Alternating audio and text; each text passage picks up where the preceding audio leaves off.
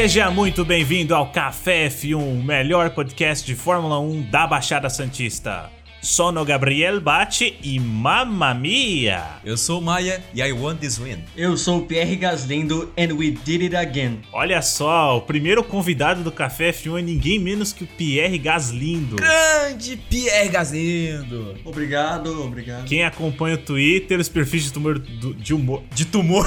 Quem acompanha os perfis de humor no Twitter deve conhecer o Gaslindo, né? Ele deve estar comemorando até agora essa vitória, porque, meu Deus do céu, o que que foi esse grande prêmio da Itália? Eu estou tendo que dormir remédios controlados pra conseguir dormir. Mas enfim, bora lá. Bora lá.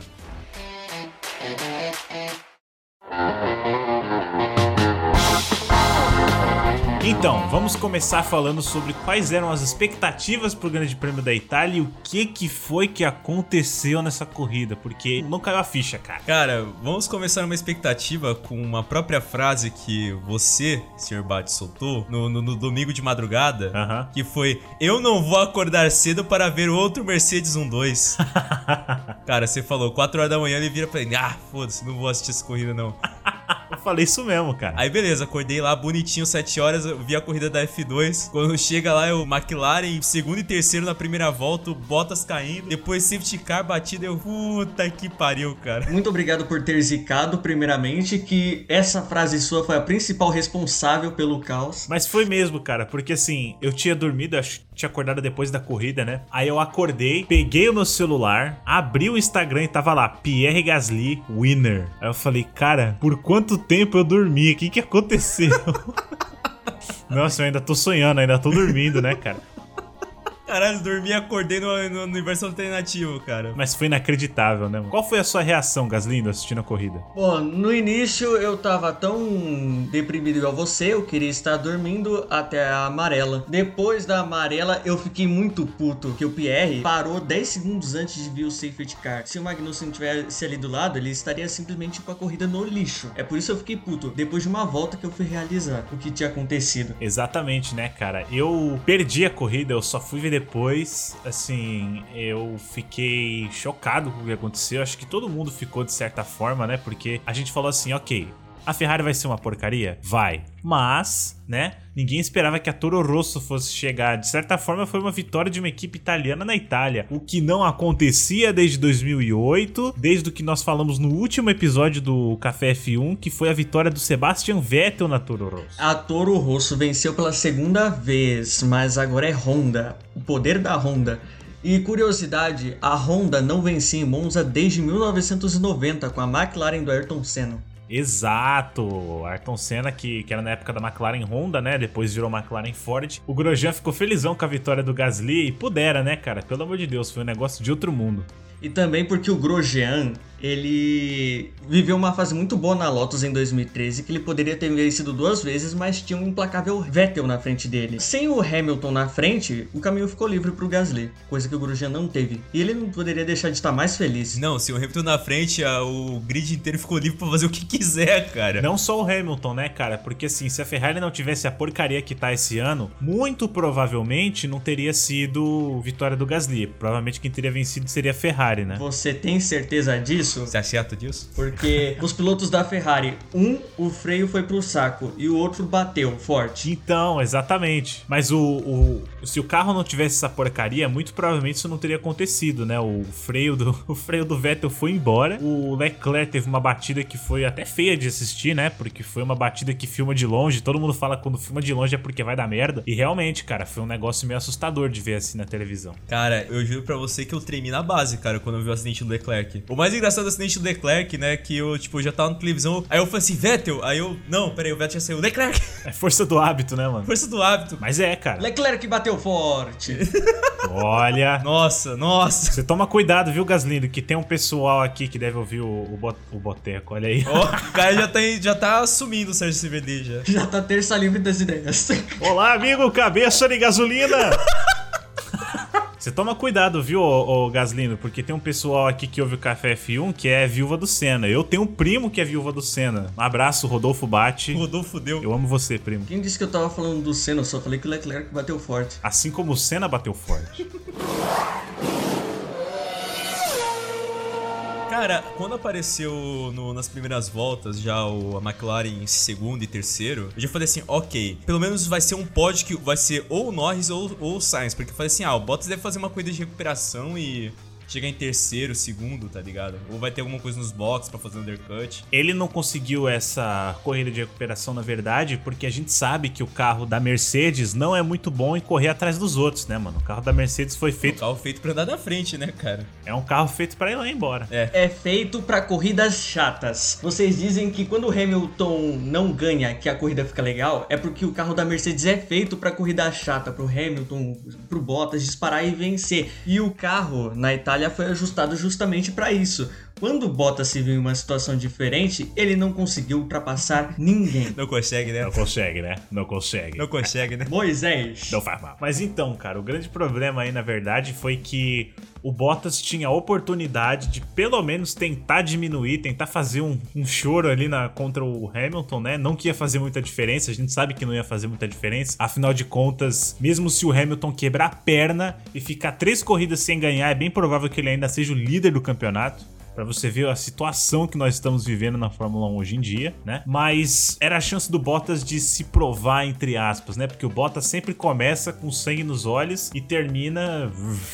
Meu Deus do E céu. principalmente pra parar de, dessa mentira de ah não, eu fiquei em segundo na quali, ah, mas ah, o que vale é a largada, na largada eu recupero. Toda corrida é É, isso. na largada já, deu, já perdeu posição, cara. Ca- Bottas caiu pra quinto, sexto, né? Ficou atrás do Stroll. Então, justamente por ele estar em quinto, sexto, que o carro da Mercedes ele tem esse problema de superaquecer, né? Porque ele é um carro feito pra correr com ar livre. E sem o ar livre, ele quando ele fica preso atrás de tráfego, dá merda. O que que acontece? Acontece que o carro começa a superaquecer e aí ele não consegue performar tão bem. É como se você tivesse um computador que começa a superaquecer e aí ele vai perder performance. Foi exatamente o que aconteceu com o Bottas e com o Hamilton. É, o ano passado com o Interlagos foi a prova disso. E algo muito importante, com o fim do modo festa, o Bottas não poderia fazer muita coisa com o motor, ele tinha que ficar com aquele superaquecido até acabar a corrida. Tomara que a FIA proíba o modo velório também, porque tá foda, viu, essa Ferrari. aí. Essa festa virou um enterro. Esta festa virou um velório. Mas vocês viram, né? É, a gente tá gravando esse podcast antes do Grande Prêmio da Toscana, em Mugello. E por acaso o Leclerc vai largar em quinto, cara. Não sei como ele conseguiu fazer isso com, aquele, com aquela carroça daquela Ferrari. Caralho, bicho. Mano, se fosse ano passado, ele pegaria mais uma das poles dele que ele fez ano passado. Cara, eu vou até passando um comentário do meu pai, né? Tipo, eu peguei e mandei a pintura pra ele do SF1000, né? Pra Mugello.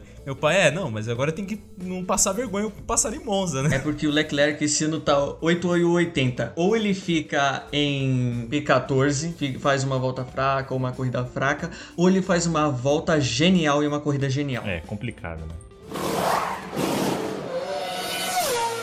Magnussen salvou a corrida, cara. Meu herói. Salvou a corrida, né, mano? Só pra isso que serve as raças.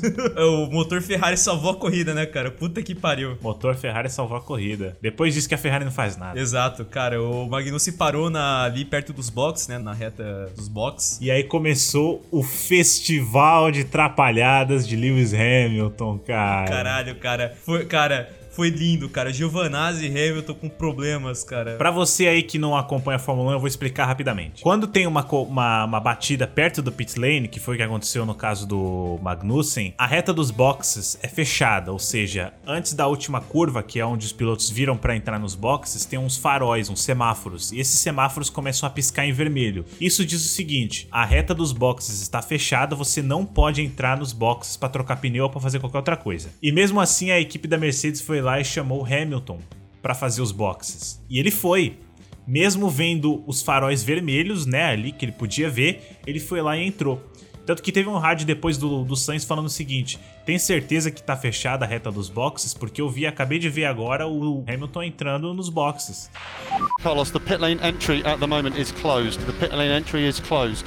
Okay, it should be closed for everyone. They cannot do this to me. We want we want to pit, but if it's closed, you can't box. I kept going. Copy. Are you sure it's closed? Hamilton pitted though. Stay out is correct, Carlos. Hamilton pitted, but he should not have done so. E aí, obviamente, ele foi punido, né, finalmente, porque, porra, se ele escapasse dessa também ia ser foda. Mas ele foi punido E aí ele foi lá pra trás e teve que fazer uma corrida de recuperação que foi até aceitável. Ele terminou em sétimo. Mas uma coisa que eu tenho até a observar é porque nessa questão aqui, acho que até o Gazinho pode falar também, porque ele viu na transmissão da Sky Sports, cara. Mas é que o. aquele indiano, qual que é o nome dele? Não sei, cara. Lawrence Barreto. Lawrence, ba... Lawrence Barreto, porra, o nome Brasileiro, né? mano? Caralho, bicho, enfim. Ele tava mostrando lá, cara, que assim, era perfeitamente visível duas placas mostrando que o pit lane tava fechado, o Hamilton entrou. Quando ele entrou, eu já tinha notado que o pit lane tava fechado. Eu falei assim, cara, só se for igual ele fez na GP da Alemanha de 2019, que é entrar nos boxes mesmo tomando punição. Vai ser menos pior do que você dar uma volta inteira sem, tá ligado? E aí eu falei assim, ah, vai, beleza, vou ter estratégia perfeita do, do Sr. Hamilton, ok. Cara, quando apareceu Hamilton punido e Giovanazzi punido, cara, eu pulei da cama como nunca pulei antes comemorando e você citou o GP da Alemanha do ano passado, que Hamilton teve problema nos boxes. A Mercedes foi perceber o que estava acontecendo quando o Hamilton já havia entrado nos boxes. Se rolasse o que rolou no GP da Alemanha de 2018, o Hamilton teria sido salvo. É, é, faltou o de novo.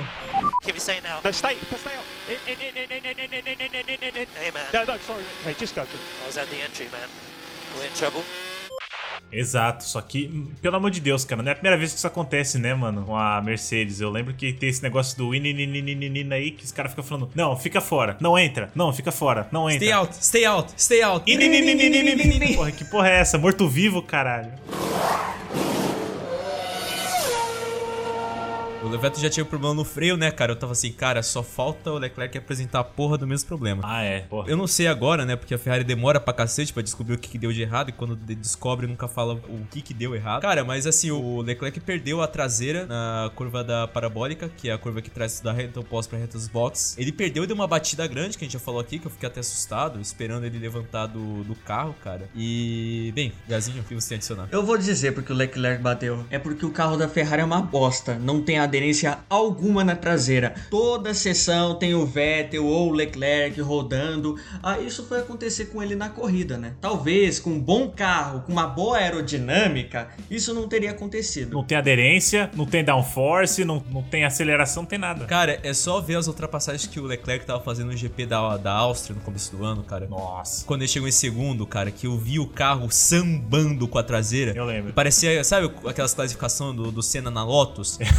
que ele pegava no turbo e botava no último, ele tinha que segurar o carro sambando, velho. Que ninguém sabia como ele conseguia fazer isso. Não, cara, mas esse, esse negócio que você falou do GP da Áustria, do Leclerc domando o carro né, no braço, me lembrou muito, acho que eram os treinos é, lá na Catalunha em 2018 do Hamilton, porque a Mercedes também tava difícil de pilotar naquela época. Ele ficava, tipo, brigando com o carro no volante pra manter o carro na pista, né? Isso mostra os pilotos que são bons, realmente, né, mano? Pois é, né, cara? Porque tá foda. Mas falem aí da bandeira vermelha, vai. Não, a bandeira vermelha, ela surgiu com um problema que o Leclerc teve, ele bateu na parabólica e tudo mais. E nessa altura a gente ainda tava esperando, né, a punição do, do Giovanazzi do Hamilton, todo mundo já tinha entrado nos boxes, cara. E aliás, a gente nem falou, né, mas a parte da bandeira amarela, depois que soltou, porque esse, esse acidente do, do Leclerc foi depois de uma largada parada, inclusive, né? Não, largada parada foi depois, mas enfim. Depois que deu essa, essa bandeira amarela, cara, começou a confusão. Por quê? Porque o Gasly subiu, o Stroll subiu pra caramba, as duas Alfa Romeo tava lá pra cima também, né, cara? Mais um adendo. Sem essa. Sem bandeira alguma, o Stroll ia se fuder, porque ele chegou na segunda posição depois da amarela, só que ele não havia parado. E o Gasly estava em terceiro já com pneus duros. Atrás do Gasly vinha o Leclerc, as Alfas e as McLaren de E médios. foi nessa hora que embananou todo o grid da frente, né, cara? Aí depois pegou e deu a bandeira vermelha do Leclerc. E aí teve um negócio que eu sempre fui muito a favor, que era de ter relargada parada, que é uma maravilha. Que é como se a corrida se dividisse em dois. Acho isso muito bom. O Norris até reclamou depois, né, do.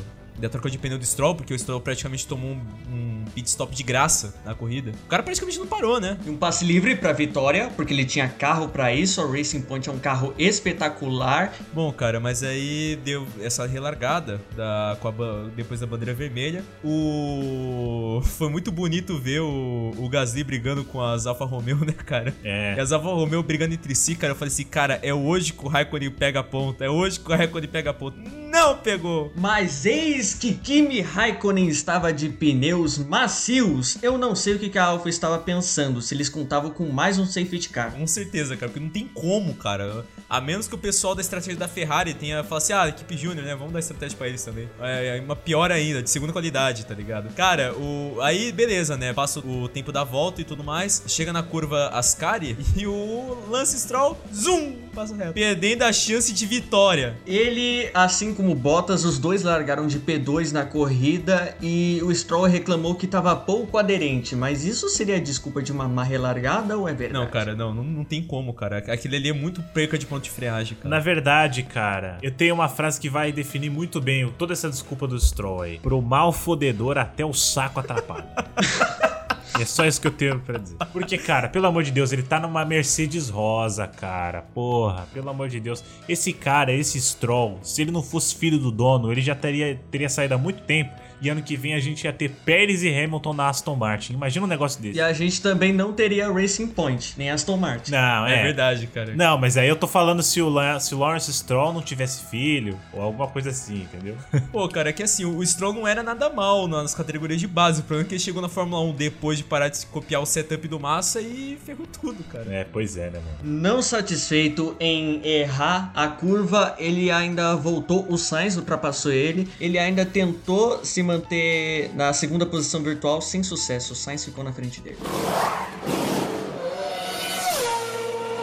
E aí nós chegamos no momento da corrida que eu acho que foi uma das melhores coisas que teve na Fórmula 1 nos últimos anos, que foi a briga Gasly versus Sainz. Meu Deus do céu, o que foi aquilo? Cara, eu, o- cara, eu, eu tava conversando com um Gazinho, cara, no, no WhatsApp. O Gazinho já tava tipo, não, essa corrida vai ser do Sainz. Corrida vai ser do Sainz. Eu já tava tipo assim, ah, beleza, né? Vai ser uma batalha boa, porque os carros estão, tipo, meio iguais. O Gazinho tá segurando, apesar de uma AlphaTauri, né, cara? E vamos falar a verdade, né, cara? O Gazinho é corajoso, cara, porque ele enfrentou o Hamilton, enfrentou o Sainz, cara, e conseguiu ganhar das duas vezes. Parabéns, cara. Você conhece algo chamado Zika? Eu tava falando que a vitória seria do Sainz, que seria do Sainz, porque eu não queria ter um infarto com aquela possibilidade real de vitória do Gasly. O Sainz estava a 4 segundos depois que passou o Stroll e as Alfas, e ele teve 18 voltas para tirar essa diferença. Sim. E eu sumi da minha conta depois dessa. Aí beleza, 17 voltas pra acabar. Eu falei assim, ah, pô, daqui a umas 5 ou 6 voltas o, o, o Sainz chega no, no Gasly. Aí passa uma volta, duas. Cara, na sexta eu já tava, pô, tá demorando, né? Aí beleza, 10 voltas. E aí passou as voltas e eita, pera aí, talvez o Gasly vence essa corrida. Exato. Aquele gráfico da AWS que fala Striking Distance in 8 Laps. Eu tava com o cu na mão naquilo, cara. Cara, na décima volta eu já tava assim, caralho, bicho. Meu Deus, peraí, o Gasly vai ganhar mesmo. Na quinta volta, eu não. Eu, cara, eu só fui acreditar na vitória do Gasly na terceira. da- te- te- te- três voltas pra acabar o, a corrida, velho. Eu nem acreditei porque eu tava dormindo nessa hora. Eu tava no sétimo sono nessa hora. Mano, foi muito bom. Eu acreditei a partir da volta 48, quando o Sainz chegou a estar a 1.3 segundos de distância para o Gasly. Só que aí entra a tática dele de sambar na frente do Sainz para não dar vácuo para ele, e o Sainz caiu nessa tática por 5 voltas seguidas. Ah, isso é uma clássica, né, mano? Ele não conseguia chegar nos 1 segundo por causa que o Gasly sambou, rebolou na frente dele. Só pra quem não conhece Fórmula 1, vou explicar de novo rapidamente. Quando você tem uma pista que tem várias retas, eu falei isso no episódio anterior, como é o caso de Monza, essa pista vai fornecer um negócio chamado tow. TOW, que é assim, quando você tem um carro lá na frente, ele vai rasgar o ar pra você e você vai ter menos arrasto aerodinâmico. Isso seria ruim se fosse uma pista cheia de curvas, mas como é uma pista que só tem reta e chicane, você se beneficia desse arrasto aerodinâmico que foi roubado pelo carro na frente. Então, quando vocês têm uma reta enorme, como é o caso do, do Grande Prêmio da Itália em Monza, o Sainz poderia se aproximar do Gasly pegando o vácuo dele, porque a reta é muito longa, então o vácuo dura muito mais e ele tem muito mais benefícios do que problemas com o vácuo, no caso da Itália. Só que o Gasly começou a sair da frente, começou a ir pro outro lado, pra quê? Pra desviar a direção em que o vácuo dele tava indo pro, pro Sainz não poder se aproveitar disso. Foi bem técnica de videogame. Exatamente. E foi por causa disso que o Sainz disse depois no rádio, ele falou assim, eu não tô conseguindo chegar porque tem muita turbulência. Carlos, you can be patient with Raikkonen. You can be patient. More worried about Gasly. One at a time, Carlos. One at a time. Well, here comes the first one. Carlos Sainz is going for it with Kimi Raikkonen, who gives him enough space and just enough space. And Sainz moves up into second place. Too much safety here. Copy. Three laps to go. Three laps to go, Carlos. Maximum focus now. No mistakes. Carlos, you're second. No mistakes. Just keep it really clinical.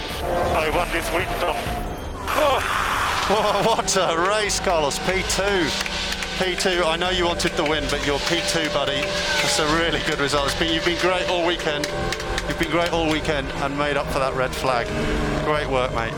yeah, I don't know whether to laugh or to cry. Oh, I- uh, so close, but yet so far. One more lap. I need one more lap. Ai, ai. Ah, outra coisa que ajudou o Gasly a ficar na frente é o acerto que ele e a equipe dele fizeram antes da corrida, que foi projetado para o setor 2, que é o setor com mais, mais lento da pista. É o setor que tem duas curvas ali, né? Duas, três. Enquanto que o Sainz tentava atirar nas retas, o Gasly compensava no setor do meio. Isso ajudou ele, além de sambar antes da parabólica, ele ganhava mais tempo no setor 2. Inclusive, em uma das voltas em que o Sainz estava a um ponto bolinha de distância, o Gasly abriu mais de um décimo naquela volta. Exatamente, né, mano? E assim, eu vou falar a verdade aqui. Eu sei que o Gaslindo é fã do Gasly, mas parte de mim queria que o Sainz tivesse vencido, cara, porque eu sei que ele vai sofrer muito ano que vem. Todo mundo sabe que ele vai passar por poucas e boas ano que vem. Talvez tenha sido a última chance em uns três anos do Sainz conseguir uma vitória, cara. Três eu não digo, mas ano que vem eu acho muito difícil ele ganhar na Ferrari, porque o carro da Ferrari do ano que vem vai ser a mesma merda que é o carro da Ferrari desse ano. Putz, cara. Até o contrato com a Ferrari acabar, ele não vai ter essa chance. Não, mas depois que vier o regulamento de 2022, talvez aconteça alguma coisa. Não, não, não, não, não, cara. Eu não tô botando tanta esperança assim, não, cara. Desculpa. Cara, você tem noção de que. Desculpa, cara. Vai dar não. Você confia mesmo? Eu confio, cara. Pô, eu confio até o final. Cara, a gente já tá em 2020, cara. Você vai mesmo acreditar na Ferrari pela 55 cara? Não, mas espera aí, ó. Ó. O pior carro da, da Ferrari, tirando esse desse ano agora, eu acho que foi o de 80. 2014. Não, foi o de 80, que eles terminaram atrás da Copper Sucar no campeonato. Caraca, aí é. Meu Deus. Então, assim, sabe como é que é, né, cara? Eu acho que realmente, se, se esse regulamento entregar o que tá prometendo, a gente pode ter sim. Não só a Ferrari chegando mais perto da Mercedes, mas a boiada, cara. A gente pode ter até, mano, de repente até a Haas ganhando corrida. Imagina um negócio desse. Empolgou. Empolgou. Não, calma, a gente não sabe. Cara, quando a gente estiver no episódio de 2022, cara, eu quero muito voltar aqui no segundo episódio. só pra lembrar disso, cara. Eu vou reassistir, mas eu vou rir tanto. Mas eu vou rir tanto. Ô, Reinaldo, ô, Reinaldo, quando o Roman Grosjean venceu o Grande Prêmio da Austrália de 2022, a gente conversa. Eu removo minha conta. É isso.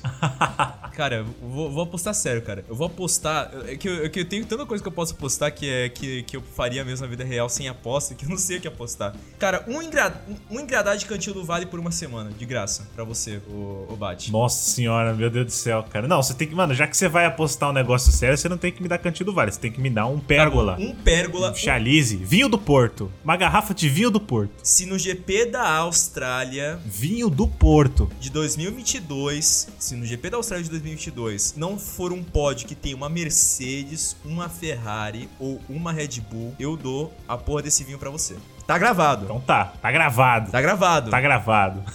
Tá gravado. Mas então, cara, chegamos ao final da corrida. Pierre Gasly venceu. Meu Deus do céu, o que, que foi aquilo, né? E a gente teve aquela, aquela narração inacreditável do comentarista francês, que o cara tava quase morrendo de narrar de felicidade ali. O... Elle est presque là, cette victoire. Accélère Accélère. Oui, il va aller la chercher. Ne lâche pas. La victoire de Pierre Gasly Il l'a fait. Victoire de Pierre Gasly Victoire d'AlphaTauri La victoire française 24 ans 3 mois et 18 jours après Olivier La France, de nouveau victorieuse en Formule 1 Il l'a fait, Pierre Gasly. Exceptionnel. Victoire historique. Pierre Gasly, vainqueur du Grand Prix d'Italie.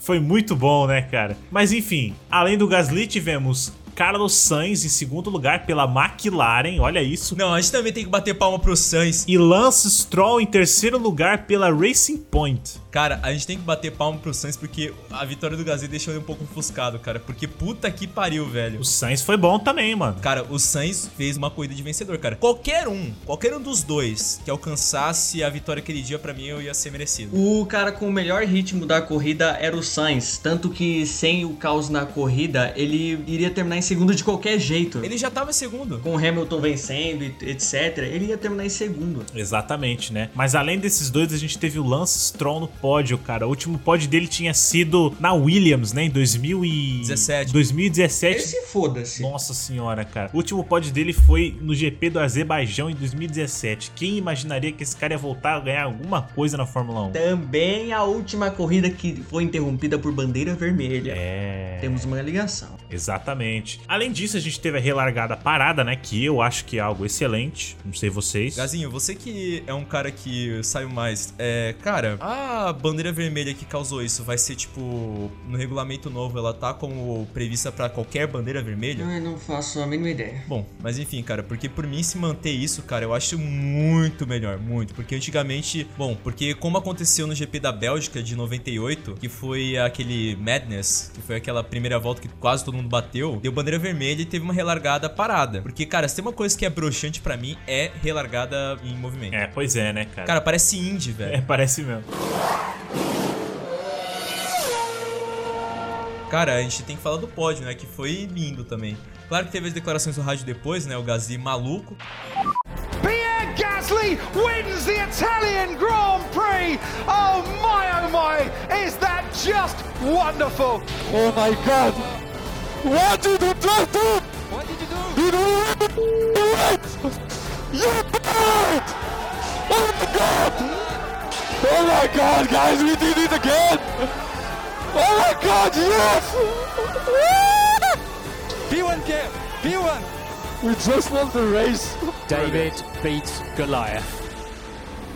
Não, vamos dar um espaço pro Gazinho aí. Você, você que tá feliz, Gazinho. Mo- Mostra a felicidade de você já ter, ter decorado o rádio em 5 minutos. O rádio, o Bart pode muito bem colocar na edição, mas o sentimento do Gasly era esse aqui. Era esse o sentimento. Quando você colocou esse negócio aí de, de grito, eu vou colocar o grito do pai de família. Isso. Cara, mas eu senti uma dosinha do, do, do Sainz, cara. O Sainz, tipo, ai, ai, ai, ai, ai, ai, ai. I needed more, more lap. One more lap. I needed one more lap. One more lap. Pô, mas a gente esqueceu uma coisa. Norris segurando botas. Norris segurou o Valtteri Bottas, mano. Pelo amor de Deus, cara. Valtteri Bottas. A cada dia que passa, eu torço mais pela McLaren, eu torço mais pelo Norris. E, meu Deus do céu, vai ser muito legal ver ele com o Ricardo ano que vem. Eu mal posso esperar. Cara, vai ser a... Cara, eu acho que vai ser a equipe mais brincalhona desde o... Desde o Senilberger, cara. Vai ser a equipe mais brincalhona desde o Grosjean e do Magnussen, né, mano? Ou Hamilton e Button, naqueles desenhos da McLaren. O Tuned, né, mano? Muito bom. Tuned é muito bom, pô. Nesse caso, cara, do Norris, cara, ele tava claro com a McLaren. Pra mim também, né, ele tinha... Se ele tivesse um pouco mais de capacidade, aquele negócio da troca de pneus tivesse acontecido, provavelmente o, o Norris teria pego o terceiro lugar. Esse um pódio duplo na McLaren. Que ia ser muito legal de ver também, né, porque com a McLaren voltando a ser o que era antes, né, e já num, num pódio depois do, do Brasil, ainda um pódio duplo. Eu não lembro da McLaren ter tido uma chance de vitória tão real desde o Grande Prêmio do Brasil de 2012. Nossa, verdade, né, mano? Que foi vencido pelo Button, cara. Foi a última vitória da McLaren com o motor Mercedes, inclusive. Nossa, agora que você falou, fiquei triste, cara. Faz tempo que a McLaren não chega lá em cima, né, mano? Isso porque o último pódio tinha sido antes do, do Sainz no Brasil em 2019. O último pódio da McLaren tinha sido, sabe quando? No GP da Austrália de 2014 com o Magnussen. É, nossa. O novo Hamilton. Eu queria comentar sobre as cenas do pódio. É, a cena do pódio foi lindo, cara. Foi emocionante, né, cara? Primeiro, depois da estouração de champanhe, o Sainz, o Stroll e o Gasly batendo papo por um minuto, provavelmente falando sobre aquele, aquela chance incrível que eles conseguiram. Provavelmente falando me belisca porque eu acho que eu não estou acordado. Exato. E aí depois do Sainz e Stroll terem saído, o Gasly ficou um minuto sentado no pódio, refletindo no, do, sobre o que havia acontecido, o que ele havia conquistado, pensando na família, nos amigos, no amigo dele que morreu há um ano atrás. A Roberto. Ele havia feito homenagem para ele há 10 dias atrás, emocional. Cara, que cena linda, mano. E ainda mais porque a corrida do Gasly na Bélgica já tinha sido muito boa. Ele foi piloto do dia, inclusive. E aí, de repente, ele vai de uma corrida dessa para uma vitória, cara, foi impressionante. Foi impressionante por uma série de fatores, né, cara? Você aí que tá ouvindo a gente não conhece Pierre Gasly. Ele nunca foi um cara que ficou lá no spotlight pelos motivos certos, com exceção do GP do Brasil e agora o GP da Itália. Ele tinha sido promovido para Red Bull, ou seja, a pressão dele ser companheiro de equipe de ninguém menos, ninguém mais do que Max Verstappen, que é o deus da Fórmula 1, quase tão bom quanto o Marcos Winkelhoff. Na, na visão do Marco e do Horner, ele é. Mas ele tinha o Verstappen como companheiro de equipe e ele não estava conseguindo entregar, cara. Ele performou muito bem na Toro Rosso, mas quando ele chegou na Red Bull, ele não conseguiu se acostumar com o carro. Não é que ele estava ruim, é que ele não conseguia se dar bem com o carro em específico. E isso foi muito ruim para ele. E ainda para piorar, o cara foi demitido de volta para Toro Rosso. Ele teve a casa dele roubada. O melhor amigo dele morreu na Fórmula 2, que foi naquele acidente terrível no Grande Prêmio da Bélgica de Fórmula 2 em setembro de 2019. E para piorar, ele estava desacreditado, ninguém achava que ele fosse fazer algo demais. E aí o cara foi lá e conseguiu um segundo lugar no Grande Prêmio do Brasil. E o álbum tava fazendo uma boa performance na Red Bull, tudo que ele não fez. Exato. E o álbum ainda tava indo bem na Red Bull, o que ele não conseguiu fazer. E aí chegamos em 2020, AlphaTauri completamente repaginada. Ele agora era companheiro de equipe do Torpedo, do Kvyat, e ele já no Grande Prêmio da Bélgica fez um negócio foda, né, cara? Quem viu a corrida ficou louco, porque aquela ultrapassagem que ele fez no El Rouge ali em cima do Pérez foi inacreditável, cara. Todo mundo ficou, meu Deus, o cara é bom. Mano, o Pérez tentou fazer o que ele fez com o Ocon em 2018, 2017, não lembro agora. Que ele enfiou o Ocon na parede, né, no, na Singapura. Exato, cara. E agora o Gasly conseguiu ser mais esperto, mano. Conseguiu pegar e passar de uma vez. O Pérez quis assassinar ele. Se eu encontrar o Pérez, eu mato ele pessoalmente. Foi a ultrapassagem da corrida. Talvez tenha sido a ultrapassagem do ano, cara. Talvez tenha sido a ultrapassagem do ano. Foi o piloto do dia na corrida. Foi no ponto certo, na medida certa, com o movimento certo, cara. Eu, eu aplaudi na hora. Pra mim foi, pra mim foi. Por que será? Qualquer ultrapassagem do Gasly pra mim é a ultrapassagem do ano. Foi cirúrgica aquela ultrapassagem. Cirúrgico. Foi cirúrgico. Cirúrgico. Eu não sei, eu não sei. O Carilli, o Binotto. Ah, não. O Binotto e o Vettel, eu não sei. O Carilli e o Romero, o Carilli e o Romero. O Romero e o Carilli. Mas enfim, cara, além dele ter passado por todos esses problemas, o cara conseguiu ganhar, cara, depois de quantos anos? Quando foi a última vitória mesmo? Da França? Da França, é. Da França foi em 96. Maio de 96, Olivier Panis no Grande Prêmio de Mônaco. Eu acho que foi o GP que só três carros terminaram. Em segundo, Coulter e terceiro, cara, o Mika Salo. Mika Salo terminou em terceiro, cara, naquela corrida. Que também foi corrida maluca aquela. Claro que não terminou, o tanto de gente que terminou aquela corrida não foi o que terminou agora na, em Monza, mas ainda assim, cara, memorável. Mas enfim, cara, eu fiquei particularmente emocionado. O áudio dele gritando dentro do carro me lembrou muito a vitória do Senna em 91. Eu não gosto de comparar nenhum piloto com o Ayrton Senna, mas nesse caso me lembrou mesmo. Pela segunda vez. Mas o Gasly tá fazendo muitas coisas parecidas com o Ayrton Senna, eu devo admitir. Ê, cuidado, hein? No braço, no braço. A dobradinha. Olha lá. Primeiro, não, eu vou explicar o porquê. Não, tem motivo, tem motivo. Com o segundo lugar dele no Grande Prêmio do Brasil, ele fez uma dobradinha de motor Honda junto com o Verstappen, algo que não acontecia desde 92. E com equipes diferentes em 91, com Senna e Piquet. Senna e Piquet, E exatamente. Também a Honda finalmente venceu um grande prêmio de Monza, não vencia desde 90 com a McLaren do Senna. Que foi a corrida que o Senna postou o carro com o Ron Dennis. E a Sex Tapes também. Que hoje é o carro que tá no Instituto Ayrton Senna. O carro que tá lá no Instituto Ayrton Senna hoje é o carro que eles apostaram naquela corrida. Exato, né, cara? Mas enfim, eu fiquei muito emocionado com o pódio, foi inacreditável, foi, porra, foi um dia incrível pra Fórmula 1 no geral, assim, sabe? Não foi mais uma vitória café com leite do Hamilton, o Hamilton ganhando com um minuto de vantagem pro segundo colocado. Aí chega na entrevista ele fala assim: Ai, foi uma corrida muito complicada. Nossa, achei que eu não ia ganhar. Ah, meu irmão, vai se It fuder. was one of the, my hardest race of my life, you know. Uh, thank all the fans that that came to here to see me. Thank you. Semana mais difícil da minha vida. Eu queria muito ver o Hamilton ganhando e falando assim: muito obrigado aos fãs que vieram assistir a corrida hoje. E Mugello, né, que vai ter público. Foi a semana mais difícil da minha vida, mano. Eu ganhei só com um minuto de vantagem nesse foguete aqui, cara. Ah, meu Deus, velho. Eu acho que eu fiquei chorando por 10 minutos seguidos com a bandeira da final do GP. Eu só não chorei mais porque eu tive que me ocupar com outra coisa depois. Senão eu ia ficar em choque pela semana inteira. Foi emocionante demais, mano. Cara, eu tô vendo o pódio, eu só ouço o áudio do Gazinho pro WhatsApp. A minha reação só foi tipo, ai, que bonitinho, ele tá chorando. Vai tomar no seu cu.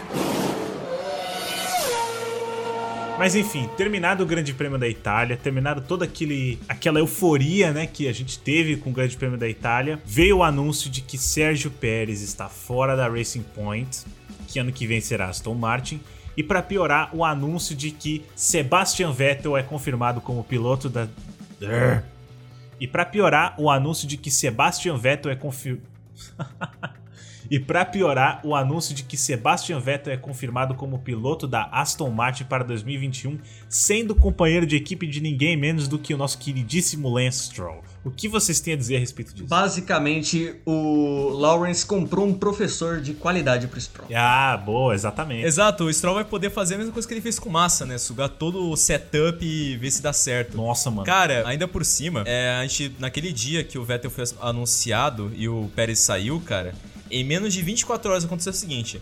A entrevista que falou que o, o, o chefe de equipe da, da Racing Point, o. Qual que é o nome dele? Otmar Zafnauer. O chefe de equipe da Racing Point falou assim: então, o Vettel, então ele nunca esteve dentro. É, exatamente, mas aí foi um deceiving, né, cara? Aí eu falei assim, cara, ferrou, o Vettel vai se aposentar ou ele vai pra Alfa Romeo. Nossa senhora. Beleza, passa mais algumas horas, Pérez vai sair. Isso foi à tarde já, né? É, foi de tarde já. Aí beleza, né? O, o sonho não acabou. No outro dia, Vettel anunciado. Ah, mas olha só, mas olha só, a repórter. É, um, a repórter perguntou se o Vettel estava fora da Aston Martin. Mas como que eles podem estar fora se eu nem cheguei a contratá-lo? Ah, aê! A Ferrari falou ainda por cima que, ah, nós temos anúncio de saída do Vettel mais cedo pra ele já ir procurar lugar. Que bonitinho, né? Uma auto totalmente solidário. Eu tinha dito no primeiro episódio do Café F1 que eu preferia o Pérez ficando na Racing Point do que tirando o Pérez para colocar o Vettel. Mas agora que a merda já tá feita, eu pelo menos espero que o Vettel tenha uma performance aceitável. Eu sou muito fã do Vettel, eu acho ele foda pra caralho. Não podemos esquecer que ele é um tetracampeão mundial, que meu Deus do céu. Só que talvez até seja melhor o, o Pérez não estar na Racing Point junto com ele, porque senão o Pérez ia ser ofuscado demais, porque o companheiro de equipe dele é o Vettel. E tendo o Lance Stroll, pelo amor de Deus, né, cara? Até eu ofusco esse maluco. Se bem que o Pérez já estava sofrendo. O Pérez já estava sofrendo porque o Stroll, por motivos externos, está ficando na frente dele na maioria das corridas. Inclusive, é quarto no campeonato. Lance Stroll, quarto no campeonato. Caramba, nossa senhora, meu Deus, que mundo que a gente tá vivendo. Olha o que o coronavírus não faz, mano. Cara, 2020, 2020 da Fórmula 1, cara, é totalmente a prova que nós estamos no multiverso, cara, porque no mesmo ano a gente tem várias pistas novas, pódio do Norris, a gente, cara, eu vi a lista que o Matt do, for, do o WTF, WTF1 fez, cara. O Matthew Gallagher. O Matthew Gallagher, cara. E só num ano que a gente teve em meses, foi incrível. Aí chega nesse ponto agora e o Stroll tá na frente ainda, cara, é um multiverso. É. Mas se bem que a gente pode falar, né, que o Pérez não pode pegar um carro bom que ele peida. O Pérez é bom com carros mais ou menos, tipo uma Sauber. Vocês querem apostar quanto que é capaz do Pérez ter resultados melhores no ano que vem com uma Alfa Romeo, que eu, eu, eu aposto, como eu falei no último programa, que o Pérez vai pra Alfa Romeo, ele vai ter resultados melhores do que ele teve esse ano. Eu aposto. O único carro bom que ele pegou é o desse ano, porque Sauber, mediana, a McLaren que ele pegou já era mediana e ele tava do lado do Button, que foi campeão mundial. Force India sempre mediana. Cara, esse é o primeiro carro decente da carreira dele. E ele não conquistou bons resultados, grandes resultados, por três motivos. Primeiro, por ser burro, burro em quase toda a corrida, uma, uma besteira que ele faz que compromete o carro. Segundo, o único burro do grid que pegou Covid e ficou duas corridas fora com o Huckenberg o substituindo. O Huckenberg se classificou em terceiro, ficou em quarto na corrida, melhor do que o Pérez fez em toda a porra do campeonato até aquela altura e até hoje. E, ter e terceiro porque a Racing Point anda ferrando com a corrida dele. Ferrou com ele na Bélgica, por exemplo. A Racing Point anda sabotando ele para favorecer o Stroll, que é filho do dono. Eu acho isso um absurdo. O que estão achando que tá acontecendo agora do Stroll também, não é só que o Pérez tá peidando na farofa, mas também o, o Stroll tá dando uma evolução, cara. Porque não que seja uma pilotagem excelente, mas ele já tá pelo menos sabendo se defender e conseguindo alguma coisa melhor, né? Porque, pô, o cara, ele conseguiu ele tudo bem que ele não conseguiu atacar o Sainz, mas ele também não foi atacado pelo Norris. E ele já havia feito duas boas corridas. A Espanha, que ele foi P4, e a Hungria, que ele foi P4 também, o melhor do resto.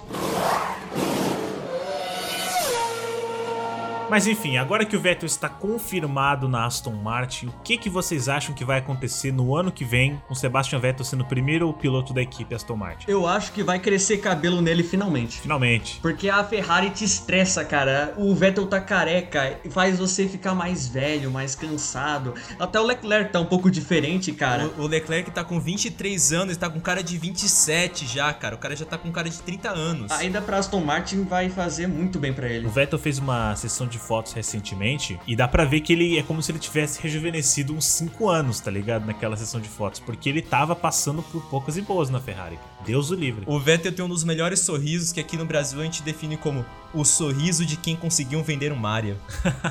Mas enfim, vocês acham que ele vai conseguir correr bem ano que vem ou não? Pode ou leva, certeza. Pode, então, eu acho que ele vai levar pode, porque ele é o Vettel. Pode, o segundo lugar, talvez em uma, uma corrida só. Se o carro tiver um, um, um arrasto aerodinâmico de verdade e não só uma asa de enfeite, como é o caso da Ferrari, ele vai conseguir pelo menos um pódio. Isso eu garanto. Eu também. Mas principalmente, ele vai recuperar o bom ritmo dele em volta lançada e corrida, que é algo que tá faltando. Mas aí que tá, será que as atenções do, do time vão se voltar para ele? Porque senão é mais uma prova do que o pessoal fala, né? Ele tremeu na base pro Ricardo e tremeu na base pro Leclerc. Mas é o Stroll que tá do lado dele, não é o Leclerc, não é uma jovem estrela, um puta piloto como o Leclerc, não é um grande cara como o Ricardo. Não, calma, não, não significa que o Stroll vai superar ele. Eu estou falando que talvez o Stroll funcione como um Weber, talvez o Stroll funcione como um Raikkonen, entendeu? Cara, o Stroll tem que ser escudeiro do Vettel, porque chega um tetracampeão na equipe, a única coisa que o Stroll pode fazer é aprender com ele, porque ele não vai conseguir peitar o Vettel na pista, mas nem fudendo. O problema do Vettel é que eu acho ele um puta piloto, mas às vezes dá a impressão que se ele não tiver a equipe inteira para ele, ele não consegue. Talvez, cara, eu espero que ele consiga, porque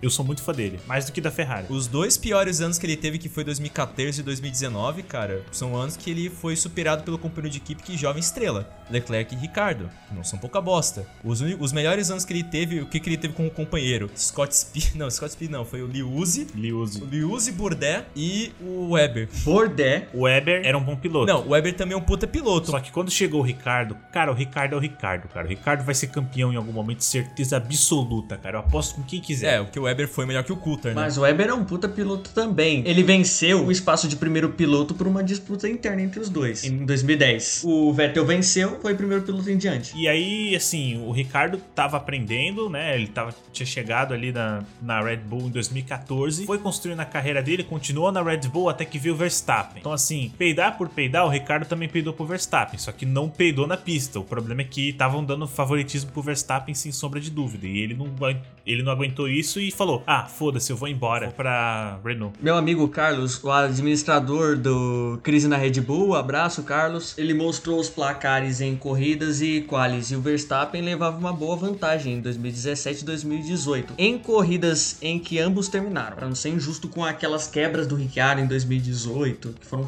7. Ah, é, pois é, né? Quando eles estavam com o motor Renault, o carro quebrava toda hora. Tanto que isso forçou o Christian Horner a ir lá e assinar com a Honda e foi a melhor coisa que ele fez. De última hora, de última hora, cara. De última hora, exatamente. Foi o, assinou o cheque branco. Não, porque eles já estavam testando com a Honda na Toro Rosso em 2018. Sim, sim, sim, né? Mas assim, cara, um ano de teste com um motor na sua equipe júnior não é o tipo de teste que você faz com uma certeza, tá ligado? Não foi um investimento tipo top, top. Eu falo assim, ah, beleza, vamos passar uns dois anos com a Honda e aí eles vão ver. Mas, cara, um ano eu acho que não foi suficiente, mas ainda assim foi uma boa aposta. Esse podcast está sendo gravado no sábado à noite. A corrida do Grande Prêmio da Toscana de Fórmula 1 é amanhã de manhã. Vocês têm alguma ideia do que vai acontecer? Quais são as suas apostas para a corrida de amanhã? Ah, Mercedes Want to. Se rolar alguma bosta com o Verstappen ou com o Albon, o Leclerc pega pódio e se fica em quarto. Eu acredito que o Leclerc vai terminar lá para oitavo e eu acho que vai ser Hamilton, Verstappen e Norris. Cara, sempre depois de uma corrida espetacular tem uma corrida meio fraca. Então não aposto algo além de Mercedes 1, 2 e Verstappen terceiro e nem um resultado grande do Gasly com uma vitória. O Gasly tá largando inclusive em 16, houve problema na quali dele. Ele pode se recuperar para tentar um oitavo lugar, nono lugar, mas vamos voltar ao normal e deixar a empolgação de lado, senão a gente fica maluco. Exatamente. Que nem eu já tô. Não, é, eu não tô empolgado porque eu achei o circuito muito estreito. Mesmo que a Fórmula 2 seja mais competitiva esse ano do que a Fórmula 1, ah, os carros de Fórmula 2 já pareciam muito grandes na pista pra- em questão de daquele primeiro setor. Não creio que vai ter outro acidente e tudo mais. Claro que a pista de Mugello é uma pista muito boa. Ela tem subida, descida, etc. Não sei se garante emoção, mas como. Por que, que eu falei que o Leclerc pode pegar um pódio? Porque, cara, o Leclerc tá na Ferrari e Mugello é a pista da Ferrari. Cara, Monza é a pista da Ferrari e olha só o que aconteceu. Não, cara, mas eu tô falando assim que a questão de Monza é que eles não treinam em Monza. Mugello é oficialmente a pista de teste da Ferrari. Eles têm muitos dados da pista. O Leclerc soube aproveitar muito bem. Não sei o que deu com o Vettel. Não sei realmente o que deu com o Vettel, pro Vettel ter ficado no Q3. Mas ainda assim, O Vettel, ele tá sabotando a Ferrari porque ele tá com um sorriso de orelha a orelha que ele vai largar esse- essa equipe, que ele vai sair desse carro de bosta, desse, desse Monza que é a Ferrari. A Ferrari de 2020 é um Monza, cara. Não ofendo o Monza. O Monza é um carro espetacular. Sedã espetacular. É um Del Rey a Ferrari de 2020. nem o Del Rey. Del Rey não, Del Rey não. Del Rey, Del Rey eu uso pra apoiar Mega Cial com slogan de torcida. Você fala mal do Maria. Beleza, então. A Ferrari é um Fiat Maria. A Ferrari é um Fiat Maria, ele vai sair dessa merda desse carro. Ele vai pra Aston Martin, que tem muito mais chance de conseguir alguma coisa ano que vem. E é isso, cara. Eu acho que o Vettel na Ferrari esse ano, cara, eu acho que o Michael Schumacher tem mais chance de ganhar alguma coisa. Pô, cara, mas você sabe o que estão dizendo, né? Você sabe o que estão dizendo, né? Pô, claro que vai ser fácil o Hamilton passar os recordes do Schumacher. O Schumacher tá parado? Schumacher tá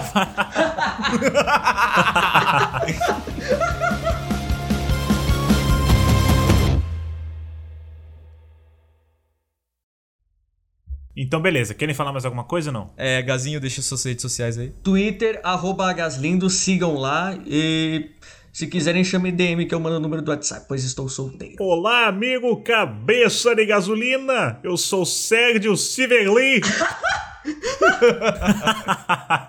Cara, vai tomando com essa imitação muito boa.